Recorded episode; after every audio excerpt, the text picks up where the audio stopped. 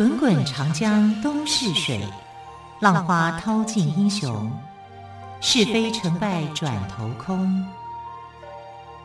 古今多少事，都付笑谈中。陪你说历史，汪培制作主持。欢迎朋友们收听今天的《陪你说历史》节目，我是汪培。同样的，再一次为朋友们邀请到历史专栏作家于远炫老师来到我们节目当中。老师好，主持人好，听众朋友大家好。好，老师，我们都知道乾隆非常宠爱一个臣子，叫做和珅。那么，我们也透过电视的宫廷剧呢，也看到了和珅的一些演出。哎，老师，我还是不明白哎，为什么乾隆这么信任跟喜爱和珅呢？又或者我们可以这样说，和珅到底是怎么样一个人呢？我们如果看戏剧的话，通常把和珅形容成为是一个脑满肠肥的样子的人，对呀、啊，对不对？这种样子的人，乾隆会喜欢吗？当然不会啊，这是戏剧啊，戏剧想要去这个凸显和珅的形象。认为说贪官嘛，就是脑满肠肥的样子。其实和珅，如果我把他的条件讲出来的话，你一定也会喜欢他哦。为什么呢？因为他三岁啊丧父，九岁呃三岁丧母，九岁丧父，也就是说他父母亲很早就过世了。那他们家呢是满人，他是钮祜禄氏。钮祜禄氏不就甄嬛呢？甄嬛也是钮祜禄氏啊，对啊，对啊。钮祜禄氏这一户啊，专门这个姓名啊，是满洲八大姓之一，而且专门出皇后啊。他们的族里面是产生很多皇后的啊。当初是这个呃努尔哈赤里面有一个大臣叫额亦都，是额亦都的这一房的。但是呢，呃，和珅。他其实只是姓钮祜禄氏，跟额亦都没有关联哈，这跟跟这一房是离得比较远。但不管怎么样，钮祜禄氏啊，就是一个大姓，他是钮祜禄氏啊，他是满人。很多人以为他姓何名生，错啊，他姓钮，钮祜禄氏嘛，就姓钮嘛。啊、所以因为后来这个钮祜禄氏，他应该是姓钮祜禄吧？对呀、啊，但是后来因为这个呃满人满清被推翻以后，嗯、他们这一姓的人就改姓钮。哦，现在国内有很多人姓钮的哦，多半来讲可能是从这里来的，从钮祜禄氏来的。对对对，哦，他们就这样子改名嘛，你这个满洲姓就要改，满人的姓就要跟着改。好，所以如果要说的话，他姓钮了，他不姓何。那钮祜禄氏，他是我刚刚就说了，他的父母亲都已经很早就过世了，他有一个弟弟，他跟弟弟感情非常好，然后他就去照顾他的弟弟。那时候他才几岁而已，啊，他年纪也没有很大，他跟他弟弟相差并不远，所以是由他的一个仆人去照顾他，啊，这个仆人非常的忠心，啊，所以让他这个生活上面来讲是过得还好，但是他们家因为没钱嘛，哈，家道中落嘛，总是会被人家欺负，所以他就非常努力用功读书。啊，就考上了这个专门为满人所办的一个学校，叫咸安宫，就去进咸安宫里面去求学读书。你知道他的语文天分非常的高，他懂得满文内定的，他自己的母语，满、嗯、人对，对汉文四书五经，他学习得来。你知道他读四书五经是怎么读的？连同那个注注解一起背下来。哇，一起背下来，不简单呢。对，他不是说。对，他不是说我们讲，我们通常来讲都会讲说啊，四书五经就是它的内容，他是把每一个注都背下来的啊，甚至讲到第几页第几行，他可以这样子讲，那是这样子读啊，就非常非常的非常用功读书。所以他的老师啊，那叫吴醒南、吴醒清这两个老师就非常非常的欣赏这个孩子。啊，甚至愿意说，哎，我我有女儿的话，我就嫁给你，这个呃，当当做是你的媳妇，是这样子的。他非常的优秀的，你看他懂满文、汉文、蒙古语、西藏语，后来还懂英语。他还懂英文啊？懂英文啊？哇！所以他跟他可以当外交官了。他就是外交官，他后来的，的他后来的官太多了，几乎是全科的。他是难怪财富高。对，但是你要知道，他那个时候是这样，那是他的一个学生时代，嗯、所以当父母亲过世的时候，他维持家庭的状况，跟这个老仆人一起生活，然后呃，在学校用功读书。请问，你说这个孩子是不是榜样？真的是榜样。他是不是学习优秀？是，嗯、而且他最重要的一个特质是他长得帅。他还长得帅。对，老师真的很不好意思，无法跟电视剧中的和珅联想在一起。所以电视上的和珅后来有改一个版本。就找一个帅哥来演。哎呀，我没有看到那个版本，啊、就是就是没有像说那个 呃，第一原先的版本，对，对原先版本就是肥肥胖胖的嘛啊，人家可可是大陆的大腕呢。对，是啊，但他不是这样的形象，他是身材修长、帅气的一个年轻人啊。虽然他很努力的读书哦，但是他后来去考科举的时候是名落孙山，没考上。哎，他学问这么好，还会名落孙山？那有时候就是考运不好嘛，啊、但是。就算考运不好，他们家的家世背景哈，虽然是家道中落，但是至少还是满人出身的嘛。你要有一份的这个呃收入不困难哈，所以他就当了三等的侍卫啊。他是这样子，就是承袭这个呃家族的这个位置，他就去至少有工作可以做，他就这样子进入到皇宫里面去。是这样子进去的。那时候进去的时候年纪也很轻，他想考科举，但是没有考上。所以和珅不是太监，和珅当然不是太监，对啊，是个文官，是个文官。你怎么想到和珅是个太监啊？啊，他不是，他不是受宠爱的太监，他是受宠爱的大臣。大臣。啊，我我刚刚就说了，以这些条件来看，我们不看。和珅的后半生，嗯、我们看他前半段这些生活经历，你会不会觉得他是很励志的一个人？太励志了。对啊，父母亲都很早就过世了，有一个弟弟要养，无依无靠，欸，无依无靠。好，他就努力读书啊，努力读书，然后受到老师的这个尊重跟喜爱。对，那对老师为什么会尊重他？因为他勤学、勤劳，非常努力的勤劳去学。没有几个满人能够像他这样子把四书五经读得很熟的，他熟到连那个注解。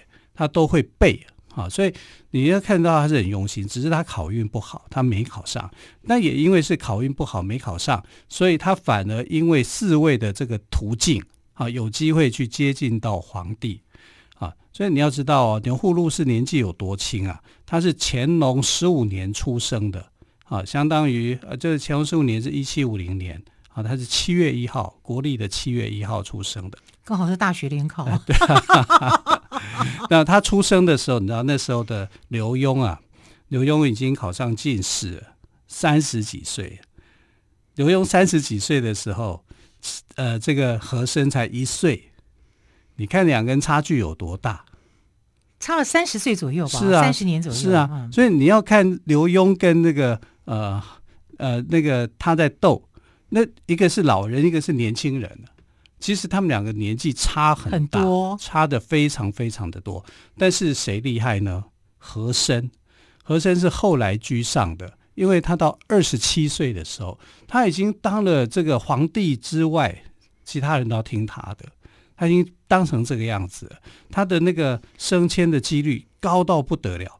那为什么会这样呢？因为他当侍卫的时候，哈，就是嗯，侍卫都是一些满人呐、啊，亲近的人才能够当侍卫的。那有一天呢，皇帝要出巡的时候呢，就因为这个轿车上面的那个黄盖被吹落了，还是什么原因，他就很气，很气的时候呢，他就用《论语》的一句话，就责备大家，好，那说虎视出于柙，谁知过与？嗯，谁听得懂啊？皇帝你在讲一些什么东西啊？那。那这个你你那时候的满人没人听得懂啊，满人侍卫没几个听得懂的。但是和珅马上就应回应出来，啊，点手者不得执辞其职啊，就是说你那个点手的人啊要负责任的。哎，以典故出典故，那皇帝就觉得说，怎么我的侍卫里面每个人都是那种瞎掰的听不懂的，只有一个人还可以回答，还可以回答的这么样的有条理。啊，所以他就问他，就好奇了，因为所有人都是一些笨蛋嘛，出了一个聪明人，皇帝当然很高兴。我觉得这个皇帝也很奇怪，你就不能讲白话简单一点的吗？乾隆皇不是这样的皇帝啊，他有时候这些士兵，我们讲南，换现在的言语就是阿兵哥，在那个年代，能够活下来就不错了。对呀、啊，有饭吃就不错了，几个人能读书。所以呢，他就很特别啊。比较之下啊，因为那些侍卫平常一定在赌博嘛，嗯、他在读书嘛，嗯、不一样啊。所以他这句话就引起了乾隆皇的兴趣啊，就问他。那乾隆皇接下来还有考试的，他就想说，哎，你这句话可能是你以前学到或知道的啊，没什么了不起的。他就再考他，再考他的时候呢，这就是从四书五经，从这个《论语》里面去考他。他随便讲了一个东西，结果他发现这个和珅不但对答如流，还把底下的注全部都讲出来了。因为平常就在这样读，你看，啊、机会是给有准备的人，真的，对，而且好励志啊！你看，父母都这么早就过世了，对，哦，他不放弃自己，对。哦，那么很努力的用用用功读书，用知识翻转了他的一生，哎，真的好。然后就因为这样子，就接近了乾隆皇帝。嗯、乾隆皇帝就觉得这个人很优秀，嗯、啊，竟然连这个也会。所以就对他另眼相看，但是他做了另外一件事情，是让皇帝觉得他更厉害的地方。好，到底是什么样的事情，让乾隆又更加的对和珅刮目相看呢？我们先休息一下，之后呢，再继续请于老师来告诉我们。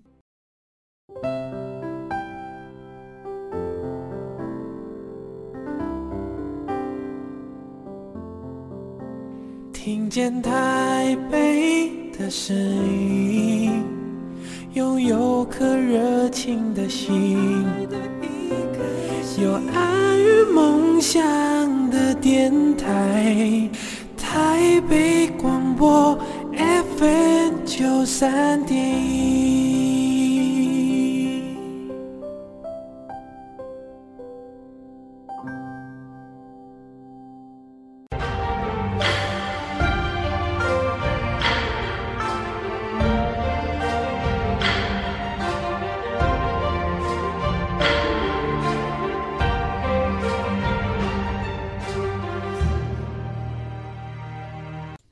北广播电台陪你说历史节目，我是汪蓓。今天在自我旁边邀请到岳云迅老师，我们谈到的是和声哦。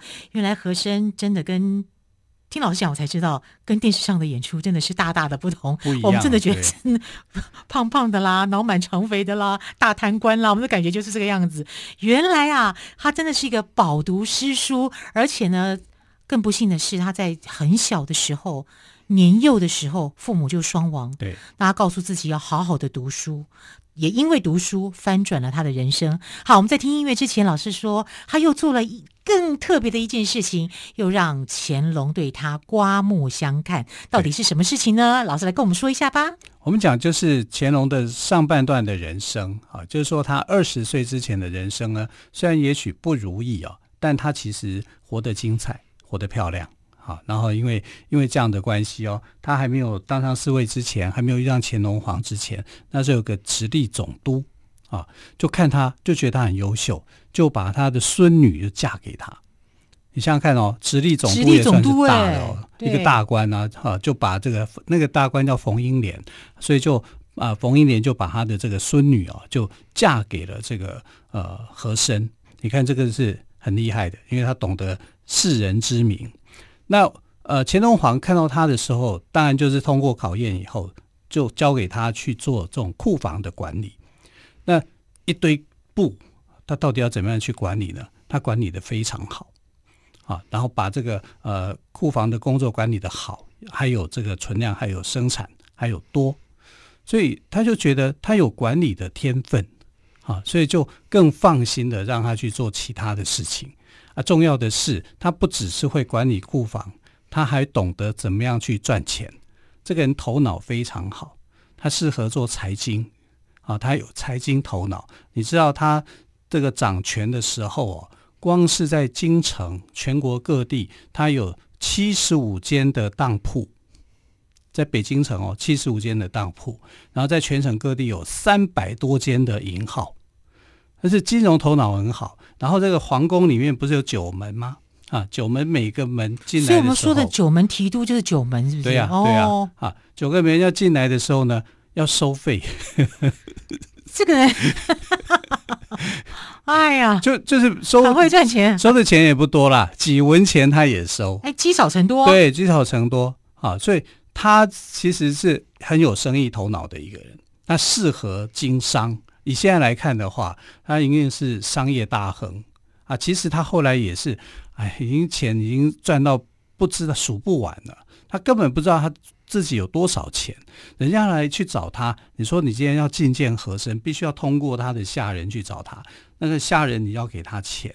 要安排好，要给他钱，然后你要见到和珅，又有一笔钱。那打多少通关？这中间要花多少钱？在见到和珅之前呢？对，已经要先消费一笔了。对，你光见到他就不容易嘞，嗯，啊，就要钱了。呃，可是你给他钱，他就帮你办事，是这样子的啊。所以他的信用也蛮良好的。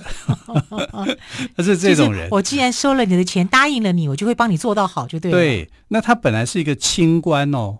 很认真的一个人哦，那他的下半人生为什么变坏？就是因为认识了乾隆皇帝才变坏的啊！因为皇帝而变坏？是啊，他不是这样子呢？他不是循科举考试当官的啊，他是直接因为侍卫的关系，有机会礼于耀龙门，然后受到皇帝的赏识的。那也因为他。这个呃，布库管理管理的好，然后又又又有一些好的主意哈，去帮皇帝赚钱，所以又清廉，因为他的清廉形象很好，所以皇帝就让他去办一个贪污案啊，一个四川总督叫李嗣尧的贪污案，他就去办了这个贪污案，而且他用他的聪明才智，非常聪明，知道怎么样去套用别人的这个呃，就是取得那个供词。把这个狡猾之人，因为贪污的人一定很狡猾，很狡猾，对。可是他没有想到和珅这么聪明，对他和珅是个很角色聪明的人啊、嗯嗯，然后就把这个贪污案查得一清二楚。但后来他发现，他很漂亮的完成了这个工作，对不对？结果皇帝对贪污的这个人没有处罚。哎。乾隆为什么要这么做呢？呃，表面上处罚叫斩监候，嗯，啊，其实古代在清朝两个刑，一个叫斩监候，一个叫斩立决。斩立决就是马上杀了，拖出去斩，啊。对，然后这个呃斩监候就是拖很久再斩。哦，那拖很久你就有时间运作了，对，对不对？啊，因为皇帝认为李世尧这个人呢，呃，平常就常常孝敬他。啊，这里有什么好的，那里有什么好的，都会想到皇帝。对，这皇帝也不忍心。对呀、啊，就觉得哎呀，要杀他，他对我这么好。对，啊，就把他变斩监候。啊，这糟糕了。对，就后来乾隆呃，这个和珅就发现，这样贪污的人最后不会死，只因为皇帝喜爱。嗯啊，皇帝会杀的那个，你一定就是说，这个人他已经没有利用价值了。啊，已经从他身上榨不出什么东西来了啊，他却让他死。可是皇帝觉得这个人呢，会为他做事情，然后会给他钱，会给他什么东西啊，他就会比较怜惜啊。照理说你不应该是这样的。你看朱元璋，你贪污六十六十两哦，六十两而已，就要把你杀到那种死得很惨啊。可是他们这种杀了几百万两的。啊，贪污了几百万两的人，出身背景不同啊。对，朱元璋太苦了，乾隆出生了以后含金汤匙，对，含金汤匙啊。对呀、啊，所以你看，这完全是不一样的。所以，呃，这个影响了和珅很大，就是原来他也够聪明啊。对，他马上看出事情的一些关键。对，所以只要你是效忠皇帝的，然后你是处处为皇帝着想的，就算你贪污，你再怎么贪。他都不会去杀你，啊，就是不会这样子，所以他就从这里面学到教训，就知道说，哎呀，我辛辛苦苦的办案查了半天，人家李世尧不但没死，后来还升官，你看这算什么？好，这个是这个就是，呃，我们都常讲说乾隆皇帝是一个好好皇帝，可是我看历史，我一直都不觉得他很好啊，因为他的后期实在是太腐败了。你想想看哦，这个腐败的后期是，就算连嘉庆君哈，嘉庆皇帝出来，嘉庆皇帝也是讨厌贪污的人，可是他都没有办法阻止这种恶劣的风气。为什么？你看乾隆，呃，从这个和珅来讲，和珅他积累的财富有多少？你知道吗？用现在来算啊，大概他积累的财富超过八亿两白银到十三亿之间。我的天哪！亿哦。太可怕了。那这个他、呃、有地方放吗？我我我他担心这个干嘛？对呀、啊，他一定有地方放。满满清一年的国家总预算是多少呢？大概四千万两白银。天哪！他竟然是八亿多，以八以最以最最低的标准，标准来八亿来看，这样子国家可以他的那个一年的财政，他国家可以用十五年。然后什么后来的一些什么战争有没有？嗯，鸦片战争啊，中法战争啊，甲午战争啊，八国联军啊，那些赔款，光他的钱就可以赔了。那就请他赔嘛。啊，问题是他的财产被没收啦、啊。那照理讲应该赔得起啊。那为什么后来清朝还赔不起？代表什么呢？代表从乾隆后期到嘉庆，那各朝都烂到底。嗯哼，都在都有不同的人在贪污，不同的人在贪污啊，然后就把这个贪污变成一种风气。这种贪污的风气，你贪污，然后你到后来就变成是什么？老百姓就会受苦。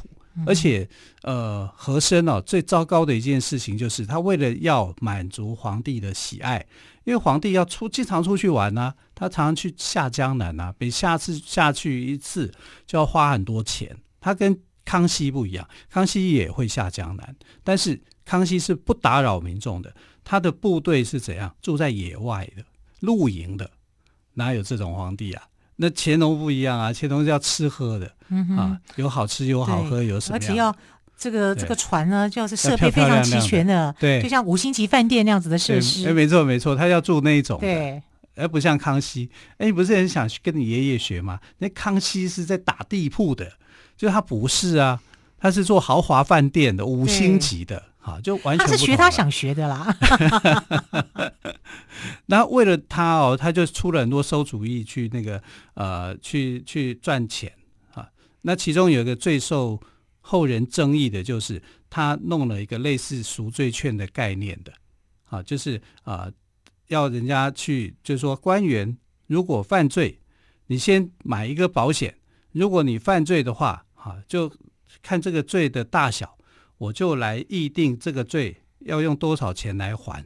你可以先投资一笔钱，先来买，这叫议罪金。啊，就是说我们协议你，你你有一天你可能犯罪了，啊，然后你先跟我送一笔钱给我，你先买这个券，先买着，对，以备将来不时之需。是，一有问题马上拿出来，对，我帮你弄。就是易罪金，你就可以抵这个罪，啊、懂这意思吗？对啊，就是赎罪券的意义嘛。对啊，他就搞了一个易罪金啊。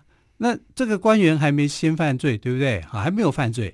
但那我说，哎，那你赶快买易罪金啊！你以后犯罪的话，你就可以拿这个来赎啊，这不是很好吗？啊，结果他就要求很多官员呢、啊、去买这个易罪金，然后易罪金是怎么样？